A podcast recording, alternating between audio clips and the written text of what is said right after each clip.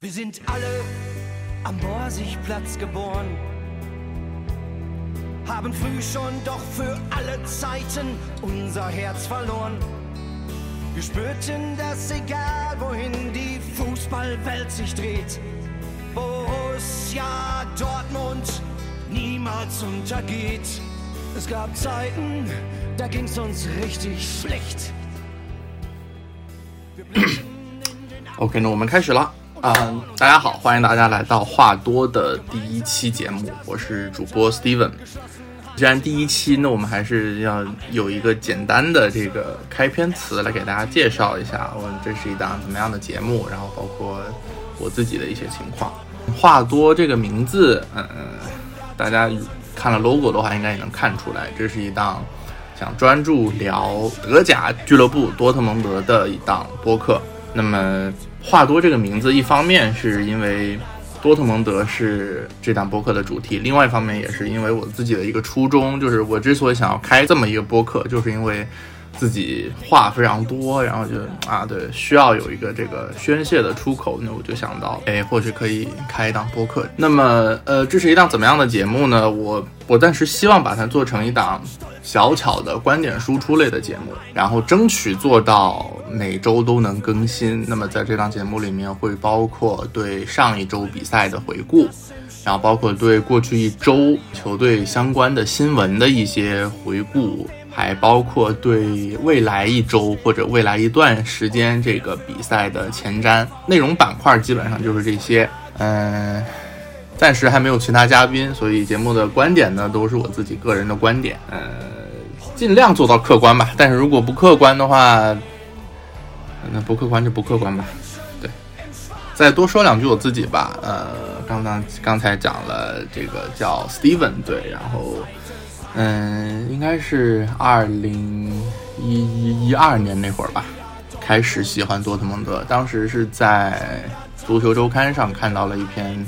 介绍这个克洛普治下多特蒙德的这个文章，然后觉得这种风格非常的招人喜欢。那个时候就是上中学嘛，很喜欢这种啊青春风暴，然后就一发不可收拾到现在。虽然我也在在有支持一些其他的球队，但是多特蒙德应该还算是比赛看的最多的。现在球队里最喜欢的球员是皮什切克，其次是德莱尼，第三是胡梅尔斯。然后，嗯，这个是我大概我的一些简单的情况。那么这档节目，呃，刚开始上线的话，因为现在只有我一个人在做，所以可能相对会有一些的简陋吧，就是粗糙，包括呃录制啊、剪辑呀，然后这个运营啊各方面吧，可能都还处于一个摸索的阶段。希望为数不多的能够听到这一段节目的各位球迷朋友、听众朋友能够，呃，多多的提意见，呃，谢谢大家。OK，我们稍事休息，然后稍后呢，我们来聊一聊这个这周末对美因茨的这场比赛。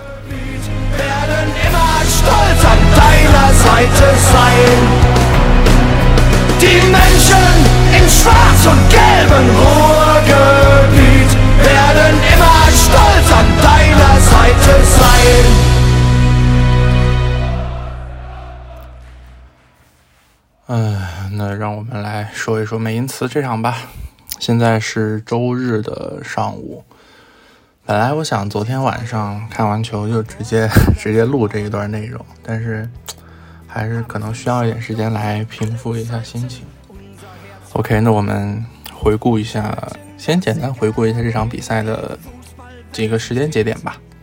先是开场两分钟，嗯，哈兰德的一个进球被吹掉，这个吹到的原因是因为莫尼耶套上的时候越位了，所以 OK 这个球被吹掉。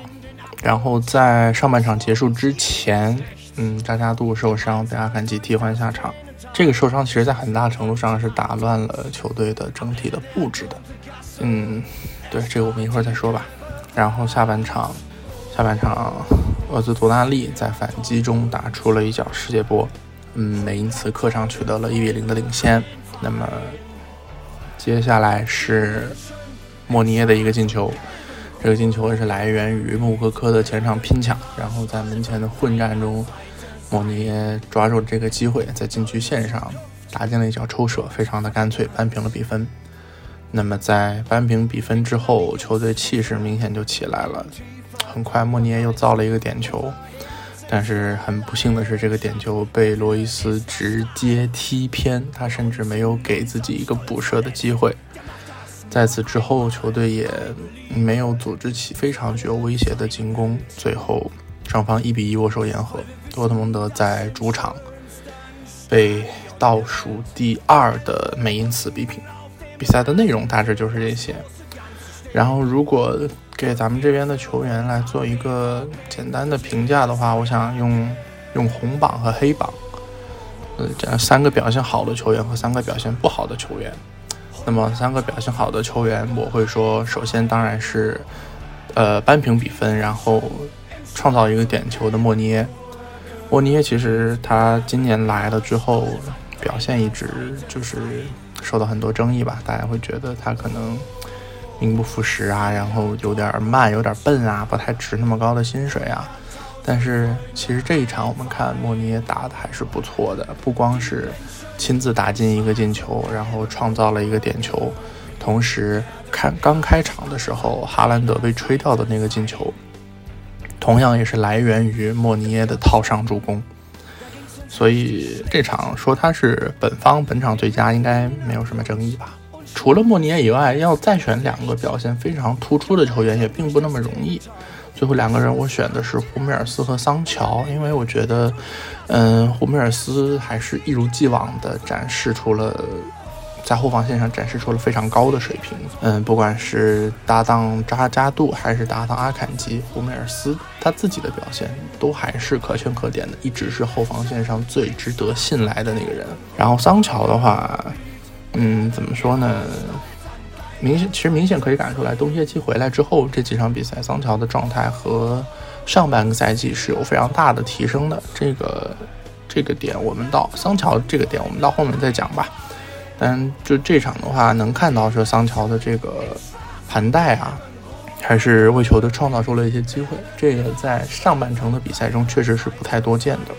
嗯，说完了红榜，然后是黑榜。黑榜三个人，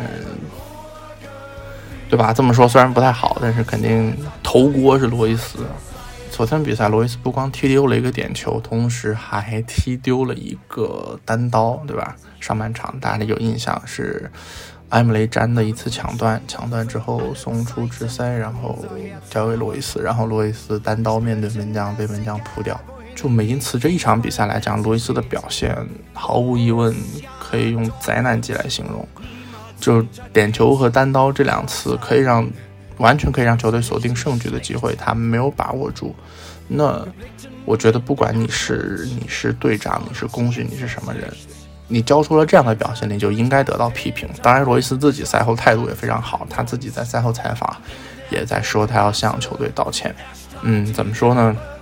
我讲这个话可能有一点，可能有一点冒犯吧。但是就是昨天，昨天罗伊斯踢丢了那个点球之后，你去看多特蒙德官微的评论区，就是在说罗伊斯不好的是极少数的人，大多数人都在发那个流泪的表情。好像就是在心疼罗伊斯的那种感觉，这这种待遇，这种自己踢出了灾难性的表现，然后还能让球迷心疼的待遇，也就只有罗伊斯能能得到。如果说是是哈兰德或者桑乔或者布兰特踢出了这种灾难性的表现，球迷肯定会会非常的生气吧。不得不承认的是。罗伊斯现在的水平，啊，由于各种原因啊，这个这个我们不展开讲了。由于各种原因吧，他的水平已经远远不是当年巅峰的那个水平了。虽然他的年纪并不是特别大，对吧？三十三十一岁，三十岁三十一岁这样，但是他的水平确实和巅峰期比有非常大的下滑。哦，这个我指的不是说高光时刻的那种水平，像像上一场他也可以。面对莱比锡送出两次助攻，其实也还能说明他的功力依然在。但是就是说，这个水平的稳定性吧，稳定输出的这个能力，包括这个临门一脚的这个把握，当然这个也是一个老大难的问题了。然后再包括他身体机能的一个衰退，这个问题我觉得都是都是罗伊斯本人，包括球队需要面对的。但是出于他的这个在队里非常特殊的这个地位，又是队长，所以可能也就教练可能也不太好去给他做一个轮换啊，或者怎么样。嗯，所以怎么说这个地方，我觉得还是挺考验教练的。教练的水平的，一方面是教练战术布置的水平，另一方面是教练这个掌控更衣室为人处事的水平。啊，罗伊斯说的有点多了。黑榜的另外两个球员是格雷罗和哈兰德。嗯，可能有的人会觉得不太能理解，但是我觉得，呃，我个人认为格雷罗和哈兰德是现在球队里少数几个比罗伊斯要更好的球员。就是有一个观点是说，格雷罗好，多特蒙德就好。格雷罗不好，多特蒙德就不好啊！我是挺同意这个观点的。在格雷罗状态好的时候，多特蒙德进攻会运转的非常流畅，怎么打怎么有。但是像今天格雷罗状态不好的时候，球队就会踢得比较的挣扎，包括创造不出太多的绝对机会。嗯，包括像哈兰德，哈兰德整个下半场几乎就是一个隐身的状态，你很难在比赛镜头当中看到他有什么高光时刻或者是特写镜头。所以说，对这两个球员，倒不是说他们的表现真的有多么的灾难性，而是说，就是对球星的要求吧。怎么说？对核心球员来讲，只要你不出彩，你就是要背锅。这这是我自己的一个观点，就是能力越大，责任越大嘛。所以我把格雷罗和哈兰德也排在了这个黑榜里面。嗯，从这场比赛延伸出去，还有两个点想简单聊一下，一个是呃中卫怎么办？对我们看扎加杜这场比赛又伤了，所以现在球队又回到了只有两个健康中卫，霍米尔斯和阿坎吉的这个情况。现在虽然呃扎加杜的这个伤情还不太明朗，我们希望他不要是什么大事儿。如果扎加杜可能需要再伤停一段时间的话，你可以说我们可以让德莱尼或者让詹或者让皮什切克来客串，但是客串的效果毕竟多少还是要打一些折扣的，而且在维特塞尔受伤之后。后腰位置的人手倒倒也不是那么的富裕，就包括德兰尼啊、詹啊，可能他更多的还是要顾及到后腰位置上的一个人选。所以，嗯，我们的中卫位置一直是非常薄弱的。好在就是胡梅尔斯一直以来没有什么太大的这个伤病，最多伤个一两场就能复出。但是，就中卫位置上这个厚度的问题，让我们现在确实伤不起了。还有一个问题是，我觉得，嗯，美因茨这场比赛教练的特尔基奇的战术布置是有待商榷的。我具体指的是在下半场，他撤下了贝林厄姆，上了穆科科，对吧？本来球队打的是一个四二三幺，贝林厄姆和埃姆雷詹，呃，双后腰，但是贝林厄姆会经常的插上，然后站来做一个拖后的保护，本来是这么的一个布置，但是在贝林厄姆下场之后，变成了一个四幺四幺，埃姆雷詹一个人打单后腰，这样的话，整个球队的中场这个的平衡就被打破了。前场堆了很多攻击手，当然确实也创造出了机会，像像进球的那个机会就是替补上场的穆科科拼出来的，对吧？就虽然他也创造出了机会，但是，嗯，这种头重脚轻的话，会让那个单后腰埃姆雷詹身上的负担。陡然的加重，那么他一个人要覆盖非常大的距离到处跑，这对他本身是一个非常大的消耗。同时，这场比赛踢单后腰的埃姆雷詹也吃到了他的第五张黄牌，那么他会被迫缺席下一场对药厂的这个非常关键的卡位大战，所以这也是一个不太必要的非战斗性减员吧。所以说，我觉得在这个问题上。从这个方面来讲，教练的这个调兵遣将是有一些些问题的。然后包括因为上半场结束之前用阿坎吉换了扎加杜，用了一次换人的这个机会，然后你下半场再用穆哥哥换贝林厄姆，又占了一次换人的机会。这个时候你还有三个换人名额可以用，可是你只有一次换人的机会。那这样的话，直接就把你剩下比赛时间里这个通过换人来进行调整的这个机会限制住了。好，嗯，梅因茨这场就说到这儿。呃，当然也会有人说说啊，这场平局是为了恶心沙尔克，是为了送沙尔克降级。哎，就我觉得都没有什么可反，没有什么这种言论没有什么反驳的价值，好吧？就就 fuck it。嗯，OK。然后接，那么接下来我们来简单的回顾一下过去的一周球队大致有哪一些新闻。首先，非常重要的一个新闻就是。呃，在上周的联赛里，维德塞尔跟腱断裂啊，跟腱撕裂，对不起，维德塞尔跟腱撕裂，那么损失了一员这个后中场位置的大将，怎么办？这个问题是这样，就是维德塞尔其实是从他来加入球队到现在。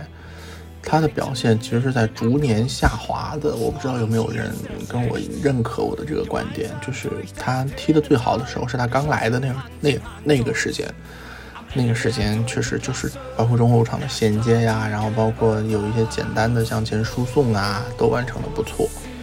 但是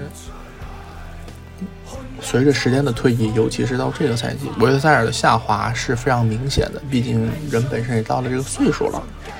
所以，包括这次重伤之后，可能需要半年甚至更长的时间去恢复。所以，对维特塞尔个人来讲，我觉得这对他的职业生涯可能会是一个非常大的打击。就是即使他后面恢复的话，也我觉得也不太可能说再能够在高水平的比赛里面有一个稳定的输出了。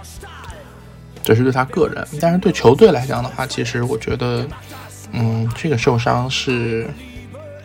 可以接受的，虽然没有人愿意看到球员受伤，但是如果在现在的多特蒙德阵中说，如果有有哪一个位置能够承担得起这个某一个球员的大伤的话，我觉得毫无疑问就是后腰。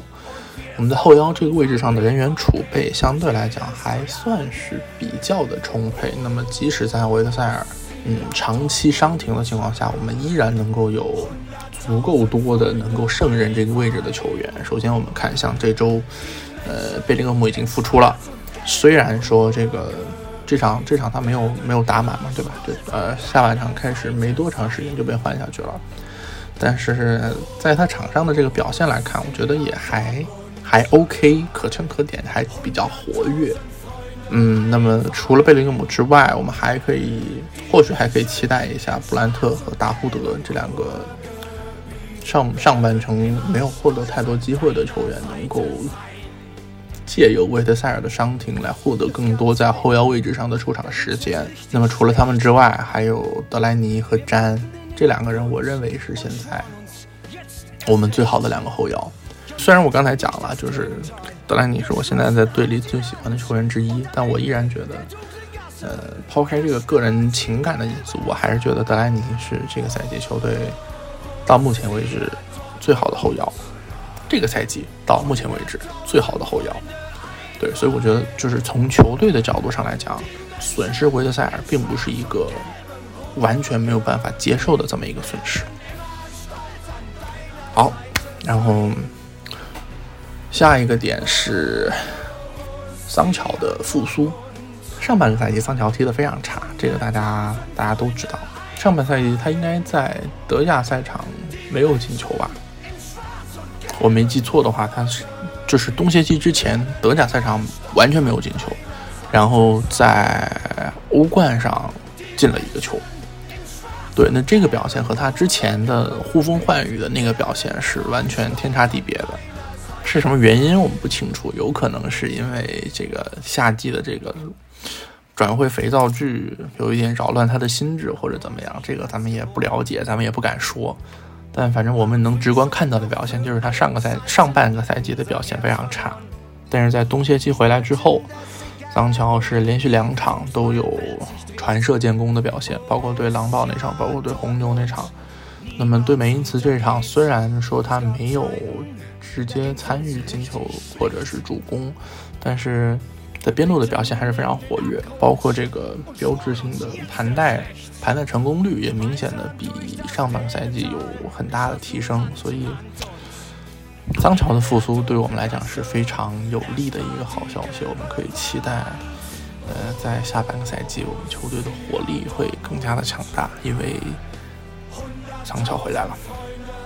啊，这周还有一个新闻是，我们的旧将塞拉帮助德乙球队基尔在德国杯里淘汰了拜仁慕尼黑。那如果你还不知道塞拉是谁的话，塞拉是一个出生于1998年的中锋，他是在2014年来到了多特蒙德的 U17，然后2018年离开球队去了当时在德乙的基尔。期间没有代表我们的一队有过登场亮相，所以可能有的人对他不是很熟悉。但是，但是在这期间，他一直是德国各级青年队非常重要的成员，这也可以在一定程度上证明他的这个实力吧。嗯，现在在德乙发展的也不错，然后在吉尔算是算是有一个主力轮换的这么一个位置，包括吉尔这个赛季也是非常有希望能够冲上德甲。那么具体到周中这场德国杯的比赛，他是在点球大战里打进了一个点球，帮助吉尔淘汰了这个非常强大的宇宙队拜仁慕尼黑。呃，虽然说我不是很提倡那种时时刻刻都要把把我们去跟拜仁做对比的那种行为，但是拜仁输球总归是值得开心的一件事，对吧？OK，呃，上周的新闻就是这些，然后接下来是下周比赛的一个前瞻。下周是有两场比赛，都是硬仗，都是客场。首先是周二晚场，周二晚场就是我们的周三凌晨客场对勒沃库森。虽然说药厂最近这个状态不是很好啊，冬歇期回来三场不胜，如果算上冬歇期之前输给拜仁的，就是四场。连续四场德甲联赛不胜，包括他们本周被柏林联八十八分钟绝杀。就从竞技状态上来讲，药厂最近的竞技状态确实是一言难尽。但是众所周知，药厂这个队素来是非常不好对付。呃，二零二零年的二月份，当时客场被药厂两分钟连进两球翻盘，最后三比四输掉的那场比赛。很多人应该还有印象，所以说，药厂这个队向来是碰到我们就打鸡血的，而且而且这周药厂还要多休息一天，他们是这轮联赛他们是周五周五的夜赛打的，然后我们是周六的下午场，药厂要多休息一天，而且他们下一场还是主场作战，这也是对药厂的一个利好。然后从积分榜上来讲呢，现在两个队都是同分，然后药厂是以净胜球的优势排在第三，我们排在第四。所以这场也是一个非常关键的欧冠席位的这个卡位战，不容有失。但是，嗯，考虑到连续非常密集的一周双赛，周周二夜场打完药厂以后，周五夜场还要再去打门兴，就等于是一周三赛。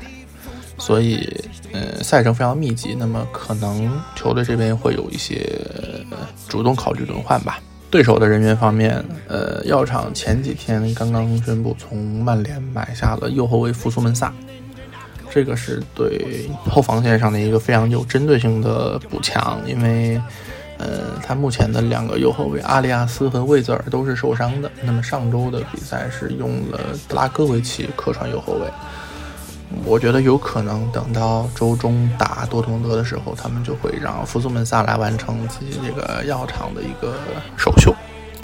然后前场方面呢，嗯，前场的两个快马贝拉拉比和保利尼奥都受伤，这对他们前场的厚度应该会有所影响。但是这一点咋说呢？我们的前场人手也并不是那么的富裕，对吧？阿扎尔也一直受着伤，所以可能就还好吧。那么周二晚场打完药厂之后，周五晚场我们会客场挑战门兴。啊，门兴这个对手大家都很熟悉了，就是，对吧？历来就是对多特蒙德送分，然后扭过头去暴打拜仁。尽管这样，但是毕竟是普鲁士德比，所以也不能掉以轻心吧。而且从积分榜上来讲。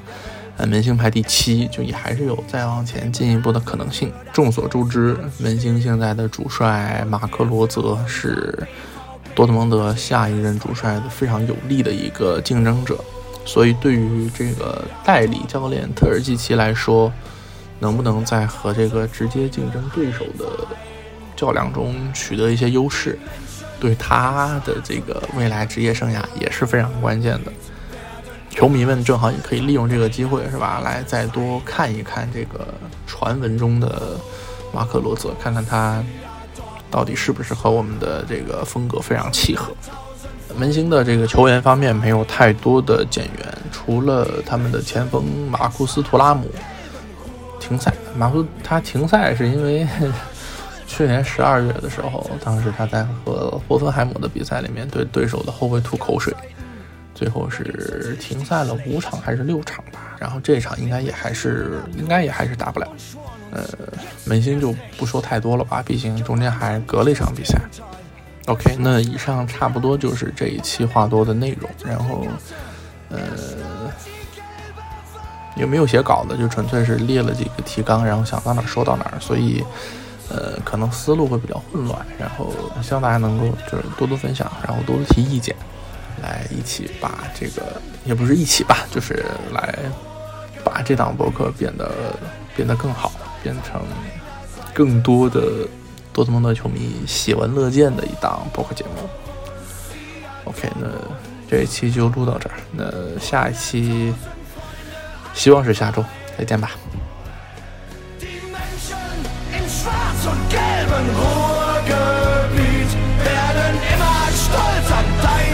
Seite sein. Die Menschen in schwarz und gelben Ruhrgebiet werden immer stolz an deiner Seite sein.